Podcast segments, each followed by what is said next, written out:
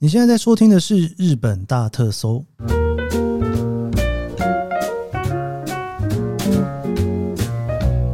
欢迎收听日本大特搜，我是 Kiss 研究生。今天是二零二三年令和五年的二月二十六号，星期天。星期天算是一个礼拜的第一天吗？应该应该是吧，哦，应该大部分的人应该都觉得是一个礼拜的第一天，哈。不过因为做这个日本大特搜节目，我自己去把它切分是切从周一开始嘛，哦，周末我们聊旅游哦，感觉好像礼拜天有一种这个礼拜最后一天的感觉。那接下来明天要上班了，我自己录音的时候啊，也会有一种觉得说，诶。好像就是比较轻松的录音内容哦，结束了。那明天要开始讨论一些比较算是趋势型的嘛，哦，就比较有趣一点的内容哦。我不知道到底哪一个比较有趣了，我自己是都还蛮喜欢的。今天呐，已经到了第四十七集喽，距离五十集越来越接近。你知道那个每一次我都有一种撑过去的感觉，想说，诶。我到底日更要跟到第几集哦？因为以前我做上一个节目《创作者说》的时候是周更嘛，哦，所以其实录到五十几集的时候，一年已经过去了。那我现在已经录到四十七集，理论上好像也是一年要过去的感觉，但其实才过了一个半月而已哦，就是感觉好像过了很久，但实际上并没有过很久。之前有朋友问我说：“哎，之前你聊的那一集怎样怎样？”我都会有一点点好像快忘记的感觉，虽然说只是个两个礼拜前的事情。但是因为你每天都会做一个新的题目，就觉得那个有点时代稍微有一点点久远的感觉哦。Anyway，想要跟大家做一个简单的公告啦哦。其实最一开始我在设计的时候，就是希望一到四去聊一些上班的时候听的东西。那礼拜五哦，慢慢进入到了假日，所以五六日呢就聊一些就是比较轻松的哦旅游的话题哦。不过后来哦，因为刚开始做嘛哦，希望旅游的东西能够赶快的哈多一点先端出来。所以说，我就让礼拜四哦也调整成做旅游的内容哦。那现在我想要把这个东西再改回来啦，就是说一到四大家上班的时间呢，基本上听到的音乐哦会是比较在谈趋势、比较科技的音乐。那五六日的时候呢，我们会进入到旅游的话题。那最主要有其实有几个原因啦，一个就是说聊趋势上的东西哦，这题目是聊不完的哦，每个礼拜都会发生新鲜事，每个月都会发生新鲜事。但是要聊旅游的东西啊，就是真的是会有聊完的一天，就是有一种聊一集少一集的感觉哦。所以为了不要 让自己太快磨损，而且可能在之后我又会调整成一周五更之类的哦。所以我想要做一个简单的调整哦，就是说呃，大概一到四的时候，就是旅游呢，我会把它移到就是五六日这三天。那一到四的时候呢，我会聊些别的。我也打算慢慢的多加一些就是比较文化类型的东西哦，比方说像是电影。啊日剧啊加进这里面来。好的，来回应一下 Q&A 吧，因为最近越来越多。如果只有礼拜一的话，可能礼拜一整集都要念 Q&A 了。殷小路，关于要怎么穿衣服呢？今年三月底预计要去东京，不知道要怎么穿才好。要穿很厚吗？希望研究生可以推荐一下。哇，穿衣服，诶，穿衣服现在也是我管辖的范畴了吗？三月哈、哦，基本上呢，东京已经开始慢慢的转热了啦，所以。春天嘛，哦，不需要再穿大厚的外套，但是这个有时候真的也是很难讲哦。所以尤其是春秋之际啊，像以前在带团的时候，我都会夏天比较容易哦，就是说你穿个短袖，然后加个薄外套。那冬天的话呢，因为会蛮冷的哦，尤其北海道，你一定要穿厚外套。春秋之际啊，通常一律都是建议洋葱式的穿法了哦，原因是因为。春秋的温度有的时候变化的幅度会稍微大一点点哦。你穿太多，你可能会觉得很热哦，一件大外套下去就太热了哦。那如果穿太少，你可能又会着凉。所以春秋其实是一个非常好 OOTD 的时候哦，你可以身上多叠几件。好。颗粒素，颗粒素应该是这样念吧？哦，刚好就要出发，日本狂听中，资讯完整，讲解清楚，有画面感，谢谢谢谢。希望你来日本玩的时候也可以派上用场。俊俊四十一回来留言，诶，四十一回我讲了什么？你看，我这马上就忘记哦。常送礼物的人比较幸福，日本人的幸福方程式。因为那一集我有问大家说，从第几集开始听嘛？吼，那有没有开始往回听哦？四十一回来留言，声线让人听了很舒服，用字遣词会让人忍不住一直听下去。第三十六回才认识日本大特搜，也因为这样去追踪 IG。每天都当天听一回，再加一回往前听，因为想自学日文，蛮想了解日本人的礼貌文化。因艺伎回忆录也对艺伎的船形茶屋及艺伎的养成蛮想了解的。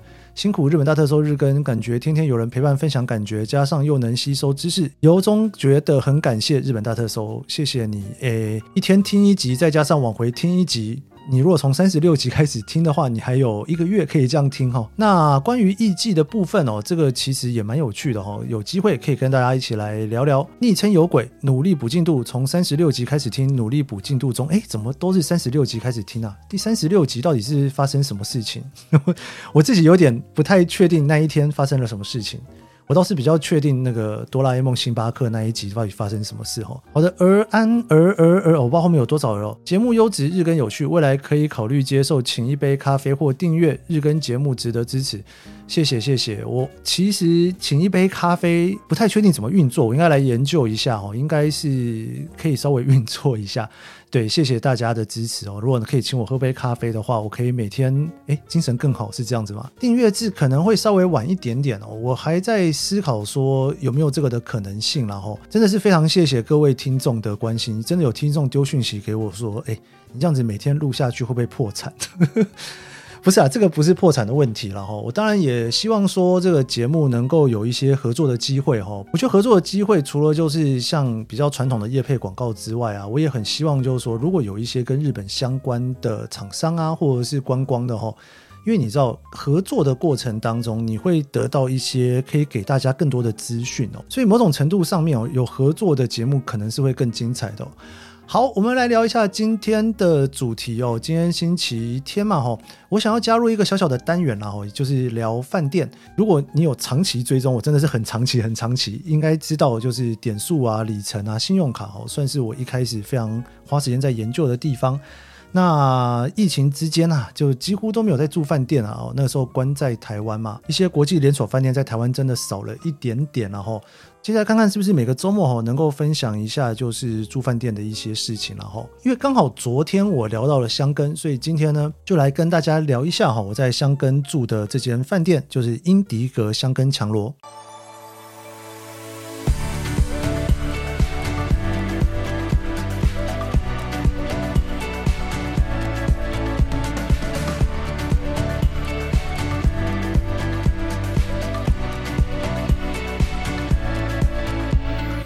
去箱根玩啊，不见得会住在箱根的饭店哦。这也是为什么我去箱根那么多次，但是其实饭店住在箱根的次数相对的没有这么多了哦。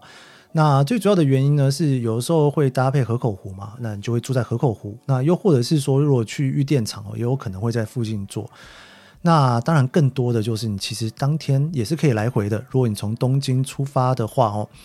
那这一次真的是久违，我去住了箱根的饭店。我挑的呢是 IHG 哦，洲际集团的英迪格饭店哦，在台湾其实也有几家，刚好我也都住过了。一个是高雄的英迪格，我还记得那时候高雄英迪格刚开幕去做的时候，真的有一种觉得好像真的是高雄最好的饭店的感觉，也应该是应该是说最新啦，在那个时候。那当然，现在高雄的新饭店越来越多了哦。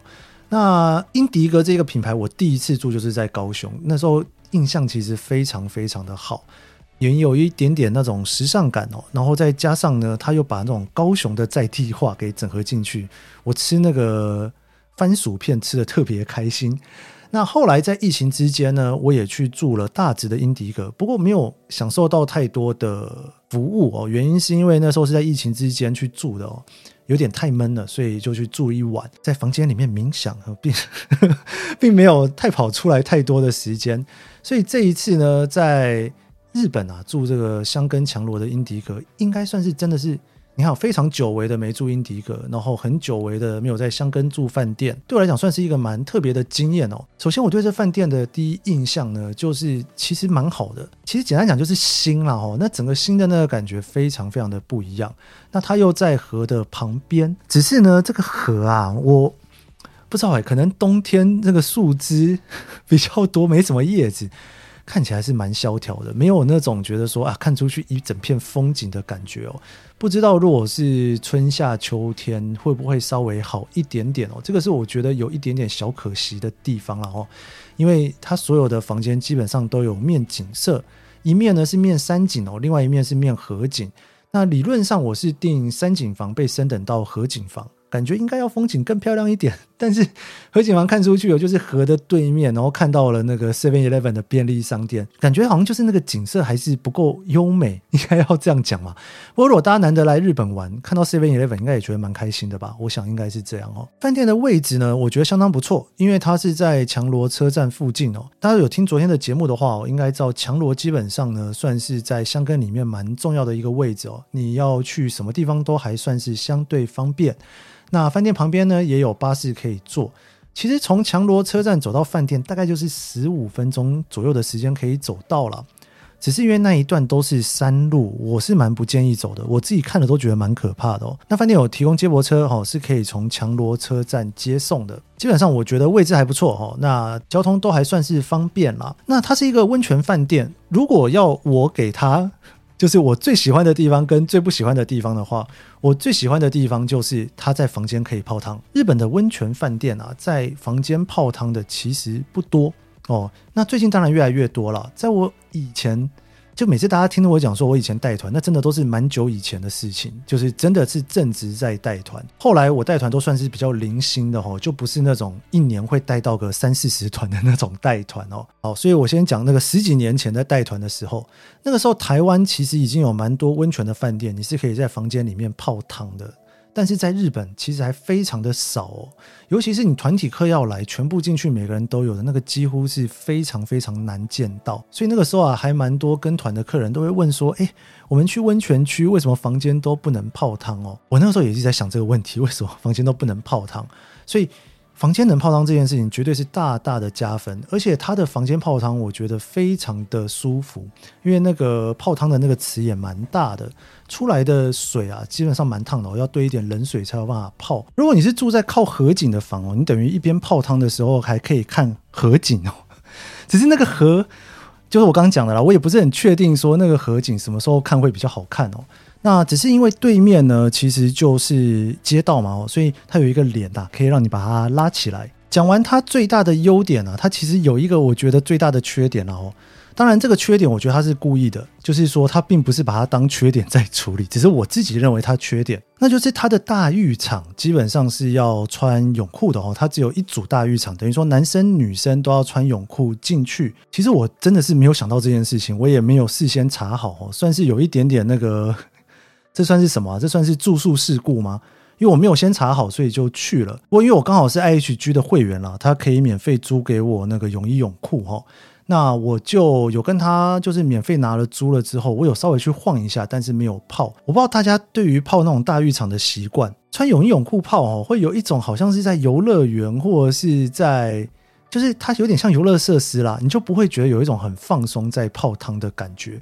所以在日本泡汤，我基本上很少会去泡到，就是有必须要穿泳衣泳裤进去的哦。哇，泡汤的地方还是蛮酷的，整个设计啊，然后还有一个很大的算是窗吧，可以往外面看哦。那为什么我说它这个应该是故意为之呢？因为它很时尚嘛，哦，又很新潮，所以它应该是目标吸引一些年轻人去。那如果是情侣的话，情侣一泡汤分开泡，可能就会觉得说，诶，如果可以一起泡的话，有多好。所以我还去看了一下他的网站，果然他的网站的广告就是有一种在诉求情侣一起去泡汤的那一种感觉。但可能我去的时候真的是家庭比较多，尤其这个价钱哦。等下最后我再来讲它的价钱好了。它的价钱基本上不算是便宜的。如果在疫情之间，可能价钱还算 OK 哦。但是这个价钱，我觉得是有一点点小微妙的哦，就是它不算是特别便宜，也不算特别贵了哦。以整个在箱根来讲，我觉得还算是 OK 的价钱了哈。好了，我先讲价钱好了，要不然这样吊胃口，大家也很难受。它大概就是周末可能会贵一点，大概可能会到六七万日币。那平日的话，哈，大概会在四万日币左右啦。那这个价钱如果换算成台币的话，可能就是平日一万左右吧，哦，一万块钱台币左右。如果以一个特地来日本玩的情况之下，我觉得应该还算是可以接受的价钱。毕竟东京现在你要住一个房间，除非你住商务饭店了，否则台币四五千块钱，我觉得是跑不掉的哦。如果你要舒服一点，稍微有设计感一点的话，哈，但基本上我觉得这价钱对于年轻情侣来讲，可能还是有点太贵。所以我其实看大部分在这饭店住的人，还是以家庭居多。那家庭居多，再加上这个男女可以共汤的澡堂，我自己就觉得说，有一点点那种亲子泡汤的氛围就出现了哈。但基本上没有关系，因为呃，房间也可以泡汤吗。其实我相信更多人是。情愿在房间泡汤的，因为房间泡汤你可以一个人就在那边发呆，然后这样泡着，然后又可以望着外面，空气又很舒服，而且它基本上是在阳台啦，有点半露天的感觉，你可以呼吸到外面的空气哦。到最后，其实我最主要的泡汤还是在房间泡啦，大浴场我就参观一下，其实就离开了。好，那我们诶都还没有讲房间，讲一下房间好了。房间的大小是三十八平米哦，那这三十八平米基本上含了露天风吕的。那个空间哦，为什么特别讲这个呢？因为如果说今天它在标这个大小啊，通常是不包含阳台的啦。但是因为它露天风吕的空间，它没有把它当做阳台去计算哦，所以等于三十八平方米哦，它是包含了这个阳台的露天风吕的部分。房间的设计非常的时尚，但是这个时尚感里面，你又可以感受到一个箱根的感觉，因为它放了一个非常长幅的一个画在床头上，那个画其实设计的。应该讲说，他那个画放在那里，那感觉我觉得还蛮好的。不过，因为你知道去过那个高雄，我觉得高雄那个墙壁这设计真的是蛮强的。它等于用了一种符号感，让你马上可以感受到高雄的这种感觉哦。箱根的话，因为它就用一幅画嘛，那一幅画大图输出，当然那个箱根感就出来了。不过我总觉得好像可以有更好的做法就是了。房间的空间还算是大，然后它有一个小小的座位区哦，三十八平方米，其实对于大部分出去玩的人来讲，算是绰绰有余了啦。另外就是我觉得有一个蛮有趣的地方是，从那个饭店的旁边哦，我看到有一个门呐，他说狗可以走这里，我才意识到，哎，这是可以带狗去住的。忽然想到下次好像可以带教授去住一下哦，感觉应该是蛮不错的。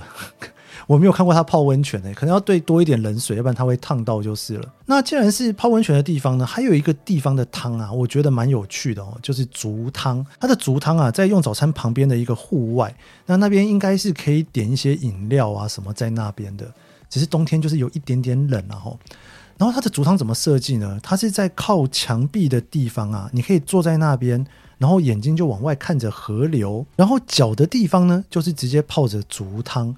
如果天气不要太冷的话，我觉得应该会是一个蛮舒服的地方。只是我去的时候真的太冷了，我在不太想要在户外待那么久，只是为了要泡足汤啦。那英蒂狗饭店哦，应该我猜啦，可能全世界这个品牌的标准配备都差不多，就是它的。算是餐厅什么都蛮少的哦，它就只有一个。大家可以想象，如果你有去过大直的或者是高雄的话哦，它就是会有一个比较大的客厅哦，像有点像客厅的地方。那那个像客厅的地方呢，你可以在那边喝下午茶啦，吃东西喝饮料。那早餐也是在这一个区域哦，基本上就只有这么一个餐厅。check in 的地方也没有很大，不过这间饭店因为房间数也不多，总共只有九十四间哦，所以。不管怎么样，你不会觉得饭店有那种很拥挤的感觉了。我想，就算满房，应该拥挤感也不会出来吧？哦，但早餐的时候可能就很难讲了。或许可能得分两拖吧，因为那个早餐的空间，我真的不是很确定。九十四间房间要怎么全部挤在这边吃早餐就是了。晚上的时间我没有在饭店吃晚餐，我在附近有找到一家汉堡店哦，我觉得还不错，叫做 Box Burger。不过，我想大家来日本玩应该没有要去吃外面的汉堡店了哦，所以也不用真的参考没有关系。那你可以到强罗车站附近吃晚餐，如果你没有想要在饭店用餐的话哦。那如果在强罗车站附近，其实那边的餐厅就蛮多了啦，可以稍微挑一下。不过就是我刚刚跟大家说的，因为我冬天去嘛，冬天基本上还算是旅游相对比较淡的季节哦。餐厅也是蛮多都没开的，所以你如果去的话，可以稍微查询一下。好，再来聊一下它的早餐。早餐呢，它有分和式跟洋式两种哦。它是会给你一个 set 哦，就是如果你是点洋式的话呢，就会有一个蛋料理啊，然后会有沙拉啊什么，就放在盘子上面哦，有培根。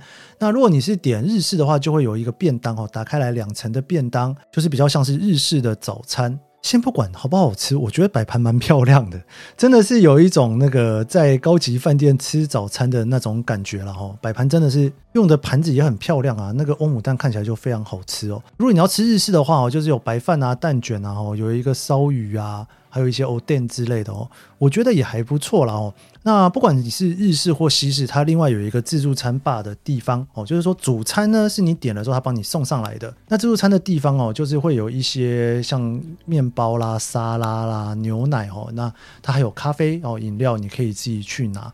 因为这个整个环境蛮舒服的，我还蛮享受在那边吃早餐后慢慢吃的那种感觉啦。好的，最后呢，如果问我推不推荐啊，通常啦，我不推荐我也不会讲了，对不对？讲完之后，最后说这饭店其实我不推荐，感觉也是蛮怪的齁。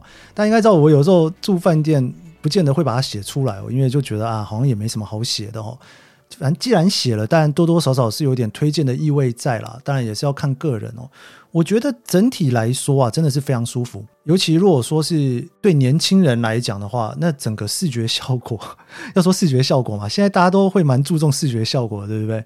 你住在里面，你就觉得非常舒服。然后餐点我觉得也还可以哦。晚餐我没有吃，那泡汤因为房间就可以泡汤，我觉得应该很多人是蛮喜欢的。